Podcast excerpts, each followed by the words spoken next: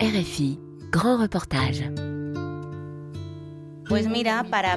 Pour Pablo, lorsqu'on ira changer son genre sur ses papiers d'identité, parce que jusqu'à maintenant on n'a pu changer que son prénom, il ne sera pas obligé par exemple de prendre des bloqueurs de puberté. Ça va permettre aussi que moi, qui suis sa tutrice légale, tout comme son père, on puisse, avec notre simple témoignage, justifier son changement d'identité légale sans avoir besoin de l'avis d'un juge. En Espagne, la loi sur l'égalité des personnes transsexuelles, plus connue comme la loi trans, est sans doute l'une des lois les plus controversées de la législature. Rejetée par l'opposition de droite, source de division au sein de la coalition de gauche au pouvoir, la loi vient d'être approuvée in extremis fin décembre. Ce texte qui cherche à élargir les droits des minorités a aussi mis en péril l'unité au sein du mouvement féministe. Le texte consacre le droit à la libre détermination de l'identité de genre. Le débat est houleux. Même le mouvement LGBTI s'inquiète des répercussions négatives et d'une montée de la transphobie. L'Espagne adopte une loi transgenre historique mais polémique. C'est un grand reportage de Diane Cambon. Cette semaine, c'est chez Gustavo et Yolanda que les parents ont décidé de se retrouver pour leur réunion mensuelle. Dans leur appartement, situé dans la banlieue de Madrid, ces pères et mères échangent leurs doutes, cherchent un appui ou partagent leur expérience autour d'un café. Tous font partie de l'association Transformando, une association formée par une vingtaine de parents d'enfants transgenres. Esther, au regard bleu vif, est maman d'un petit garçon trans de 6 ans. Pour cette quadragénaire issue d'un milieu conservateur, c'est un monde nouveau qui s'ouvre à elle. Chez moi, personne n'a jamais parlé de ça, qu'une personne puisse être une fille avec un pénis et un garçon avec une vulve. Ça me semble très bizarre. Tant que ça ne te touche pas, tu ne sais même pas que ça existe. Maintenant, je le raconte dès que je peux pour que les gens sachent que ça arrive, que nous ne sommes pas des êtres avec deux têtes ou tout vert. C'est quelque chose de normal qui arrive. Dès le plus jeune âge, sa fille, dénommée alors Inès, a manifesté qu'elle appartenait au sexe opposé avec une véhémence et une certitude qui a fait basculer ses parents. Dès qu'il a commencé à parler, il a toujours employé pour lui-même le masculin. Il voulait être un maître, un médecin, puis il a voulu apprendre à faire pipi debout et ensuite il me disait qu'il ne voulait pas porter de jupe. Et lorsqu'il se couchait, il me demandait s'il pouvait revenir dans mon ventre et renaître comme un garçon. On a vu comment il refusait tout ce qui caractérise le féminin et il chérit tout ce qui est masculin, le foot, les jeux d'épée. Ensuite, il a choisi lui-même son prénom et m'obligeait à dire à tous les voisins qu'il s'appelait Pablo. Un processus long et souvent douloureux qui aujourd'hui pourrait être allégé, du moins sur le plan administratif, avec la nouvelle loi. Présenté il y a plus de deux ans, le texte permet aux personnes transsexuelles de plus de 16 ans de changer le sexe mentionné sur leur document d'identité sans autre démarche que de se rendre au registre civil. Plus besoin d'examen psychologique ni de rapport médical, encore moins d'obligation de se soumettre à un traitement hormonal durant deux ans pour modifier son état civil. Autre grande nouveauté, entre 14 et 16 ans, il sera juste demandé une autorisation parentale et entre 12 et 14 ans, une autorisation judiciaire. Pour Esther, cette loi peut changer pas mal de choses. Pour Pablo, lorsqu'on ira changer son genre sur ses papiers d'identité, parce que jusqu'à maintenant on n'a pu changer que son prénom, il ne sera pas obligé, par exemple, de prendre des bloqueurs de puberté. Ça va permettre aussi que moi, qui suis sa tutrice légale, tout comme son père, on puisse, avec notre simple témoignage, justifier son changement d'identité légale sans avoir besoin de l'avis d'un juge. Assis de l'autre côté de la table, Gustavo sait bien de quoi parle Esther. Lui-même est passé par toutes ces démarches médicales et administratives pénibles pour qu'Axel, son fils transgenre âgé de 14 ans, puisse obtenir des papiers qui correspondent à son identité sexuelle voulue. Avec cette loi, les générations futures vont éviter ainsi de passer par tout ce que nous avons vécu. Les plus jeunes auront peut-être la possibilité de réaliser des démarches administratives sans présenter des certificats médicaux, que quelqu'un décide si tu es une personne trans ou pas, alors que pour le reste de la population, rien n'est demandé. Aujourd'hui, c'est un médecin qui analyse entre guillemets, l'enfant pour voir s'il est une fille ou un garçon. Cela va changer la vie de milliers de gens, les plus jeunes, mais aussi les personnes étrangères qui viennent et qui vont vivre une transition plus légère. Cette loi, Carla Antonelli la défend corps et âme. À l'âge de 63 ans, celle qui a été la première députée transsexuelle de la démocratie espagnole, qui a passé deux mois en prison sous le régime franquiste, accusée de dangerosité sociale, se dit prête à tout pour défendre les droits de sa communauté transgenre. Déjà en 2017, cette transsexuelle originaire des îles Canaries avait entamé une grève de la faim pour que le gouvernement socialiste de l'époque, alors dirigé par José Luis Zapatero, approuve la première loi trans rendant légal le changement d'état civil pour les transgenres sous justificatifs médicaux. Dans son petit appartement où s'accumulent les ouvrages et les bibelots, Carla revient sur son combat entre deux bouffées de cigarettes. Cette loi s'inscrit dans la continuité des avancées politiques obtenues dans ce pays. On est passé d'une dictature durant laquelle on nous mettait sous les verrous, où l'opération des parties génitales était illégale, à une démocratie où en 2007, on a obtenu la possibilité de changer son nom et son sexe administrativement sans passer par la chirurgie. Mais cette loi de 2007, qui était pionnière dans le monde, parlait encore de pathologie.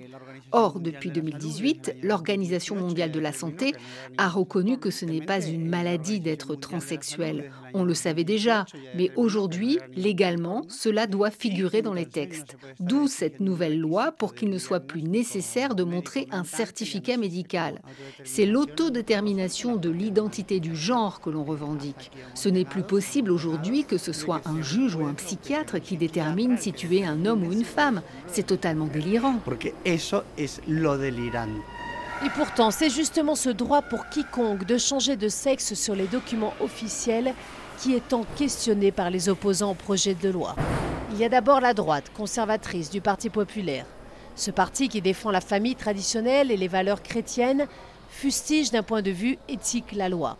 Mais l'affronte vient surtout de l'extrême droite et de son parti Vox, une formation qui rejette d'un bloc aussi bien le transactivisme que l'identité du genre, comme l'a rappelé dernièrement lors d'une session de contrôle au Parlement la députée d'extrême droite Carla Toscano, qui a été vivement applaudie par les 52 députés de sa formation. N'oublions pas de mentionner que ce changement de sexe des personnes trans commence par un autodiagnostic. C'est comme si une personne va chez un psychiatre et lui dit qu'elle est schizophrène et le médecin est obligé de la traiter telle qu'elle. L'État ne peut pas donner le droit à des enfants de décider de leur destin alors qu'ils manquent de maturité pour cela.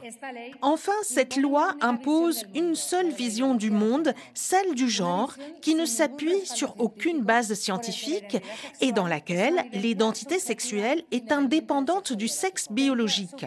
C'est une aberration. Dans le fond, cette loi prétend favoriser la transsexualité pour éviter la discrimination. Et pourquoi on devrait soutenir cette transsexualité alors que l'on devrait favoriser un modèle de famille qui booste la natalité actuellement en berne chez nous. Mais c'est dans les rangs des progressistes que provient l'opposition la plus virulente. D'un côté, on trouve la ministre de l'Égalité, Irénée Montero, qui appartient au parti de la gauche radicale, Unidad Ponemos, et qui est à l'origine du texte. De l'autre, les socialistes, et notamment les féministes de la vieille garde, qui considèrent la loi trans comme une attaque juridique contre les femmes. Anna De Blas, observatrice, membre dirigeante du mouvement féministe de Madrid et qui se définit politiquement comme une progressiste, a choisi son camp. Elle s'oppose ouvertement à la loi trans pour des raisons idéologiques. Dans un café du quartier de Malasaña, du centre de Madrid, elle s'explique. Nous demandons que soit faite une pause pour réfléchir sur cette loi. Une personne qui est née homme et qui par un changement légal devient une femme ne peut pas, comme par enchantement, être reconnue comme une femme à tous les niveaux. Ça pose des problèmes dans certains domaines spécifiques, comme dans le sport par exemple. Si on ne parvient plus à différencier les vraies femmes, comment allons-nous les protéger et lutter contre la violence du genre si on peut choisir d'être homme ou femme? Quel sens y a-t-il à parler de machisme ou de loi sur l'égalité des genres si on ne peut pas changer de genre? Ce que j'essaye de montrer, c'est que cette loi cherche à mettre en relation le sexe et la personnalité. C'est une erreur et c'est réactionnaire. En plus, ça peut avoir des conséquences très graves. Anna Deblas va plus loin dans sa critique envers la loi. De son sac posé sur la banquette du café, elle extrait une étude avec des courbes et des tableaux réalisés par l'association Amanda, qui regroupe des parents d'enfants avec dysphorie du genre et qui prône les thérapies de conversion. Selon cette étude, les demandes pour traiter la transition à un autre sexe auprès des services de santé dans la région de Madrid ont augmenté entre 2017 et 2019 de 500% chez les adolescents. Les informations des féministes et de l'association Amanda, qui traite des enfants affectés par ce phénomène, nous disent clairement qu'il y a un effet de contagion sociale très important, surtout auprès des filles adolescentes. Elles sont de plus en plus nombreuses à se rendre dans les centres de santé, croyant que leur personnalité ne correspond pas à leur corps ou qu'elles sont du sexe masculin.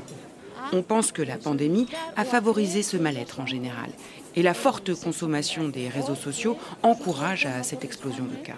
Mais selon moi, il existe un transactivisme très agressif de la part des associations trans. Et leur objectif est clair. Il est de convaincre les adolescents. Les professeurs nous le disent. Ces associations organisent des débats à l'école avec des idées qui n'ont rien de scientifique et qui ne sont pas positives pour les jeunes. Selon cette étude dont je vous parle, la majorité des jeunes qui demandent subitement à changer de sexe souffrent de troubles psychologiques, de dépression, d'anorexie, d'autisme. C'est cela qu'il faut étudier. L'effet de contagion de la transsexualité est un argument qui semble grotesque pour les parents de l'association Transformando. Gustavo refuse de parler d'effets de mode de la transsexualité et dans le cas de son fils, le processus de transition a pris plusieurs années et n'a été influencé par personne.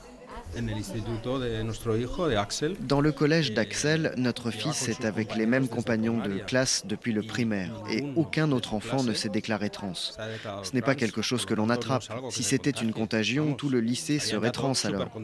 Le processus de transition ne se réalise pas du jour au lendemain. C'est pour cela qu'on emploie le mot processus. Cela commence au sein du noyau familial. On a commencé par le nommer, dans notre cas au masculin, et l'appeler par son nouveau prénom. Puis peu à peu, cela s'étend vers l'extérieur. Nous, on a décidé d'envoyer une note à tous les parents de l'école pour qu'ils en parlent à leurs enfants durant le week-end. Et dès le lundi, tous les enfants, avec beaucoup de naturel, l'appelaient Axel. Yolanda, la mère d'Axel, se souvient aussi des premiers signes de la transsexualité de son fils, alors qu'il était encore à la maternelle, et comment s'est mise en place la possibilité que sa fille devienne un garçon? Quand on allait au square à l'âge de 3, 4, 5 ans et que les autres enfants lui demandaient comment il s'appelait, il répondait Valeriana. Mais les autres enfants lui demandaient s'il était un garçon ou une fille. Pour eux, c'était un garçon. Et moi, je leur disais que c'était une petite fille qui aime jouer au football. Mais lui, il me demandait toujours quand allait pousser son zizi. Et moi, qui suis très féministe, je lui ai toujours répété qu'avec son vagin, il peut faire tout pareil que les garçons, comme pilote d'hélicoptère ou footballeur. Mais pour lui, avoir un pénis, cela voulait dire autre chose. Cheveux bruns, courts, vêtu d'un jogging et d'une longue veste chaude, Axel sort de sa chambre où il révise ses leçons pendant que les parents discutent. Il prend place en face de son père et d'une voix timide, il parle sans tabou de sa transsexualité et de son choix qui n'a rien d'un caprice soudain. Moi, je n'ai pas dit directement je me sens un garçon, mais je le sais car c'est ce que je ressens et cela se traduit par mes goûts. Je me souviens que je rejetais les poupées, comme celle qui est là sur la télévision. Moi, je voulais des voitures. J'ai aussi fait beaucoup de dessins où je me voyais comme un garçon. C'est un processus long, mais j'en suis très content. Tout le monde m'a accepté tel quel, tous mes amis. J'ai même une copine qui sait que je suis trans elle s'en fiche. Je prends des bloqueurs de puberté. On m'avait dit que cela pouvait avoir des effets secondaires, mais je n'ai rien ressenti. Alors, j'ai décidé de continuer et là, je vais commencer avec la testostérone.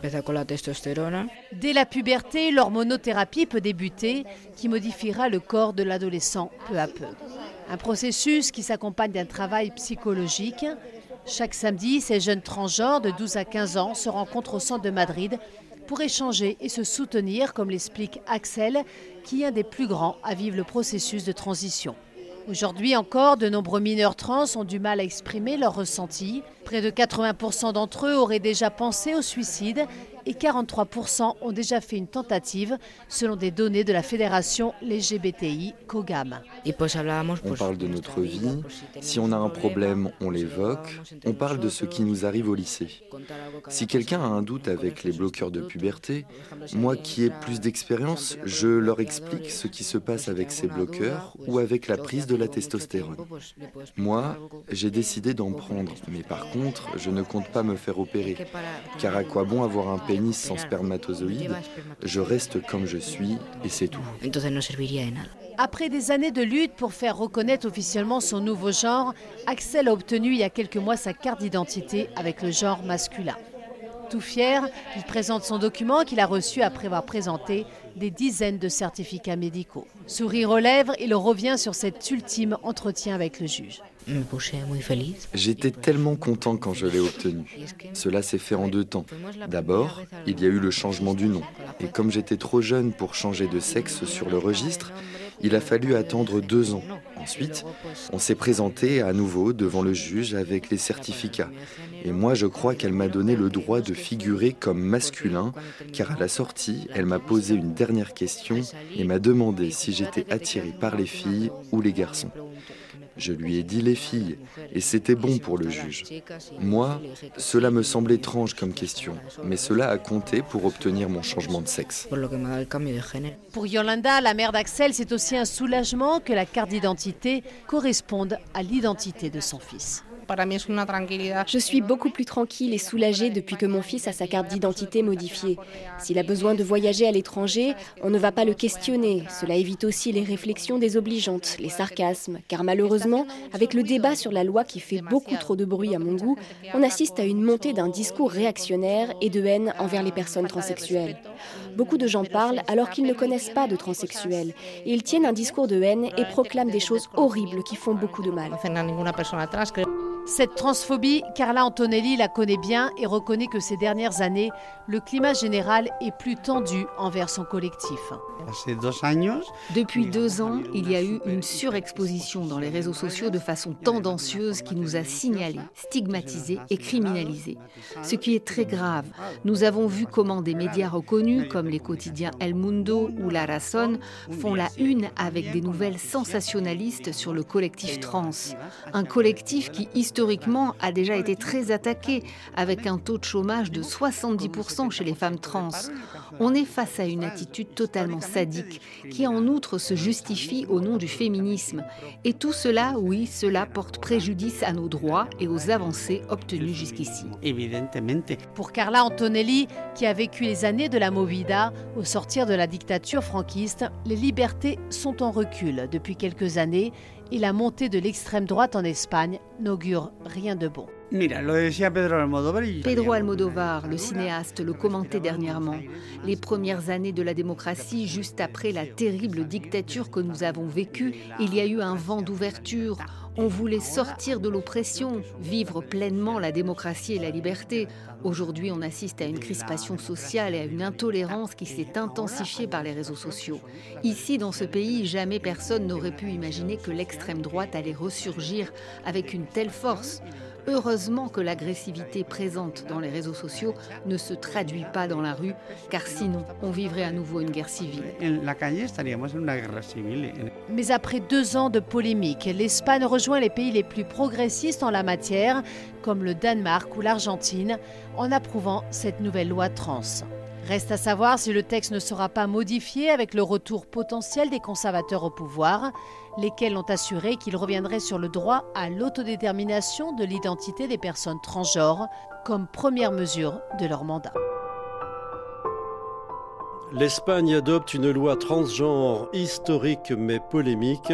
Un grand reportage de Diane Cambon, réalisation Eva Piedel.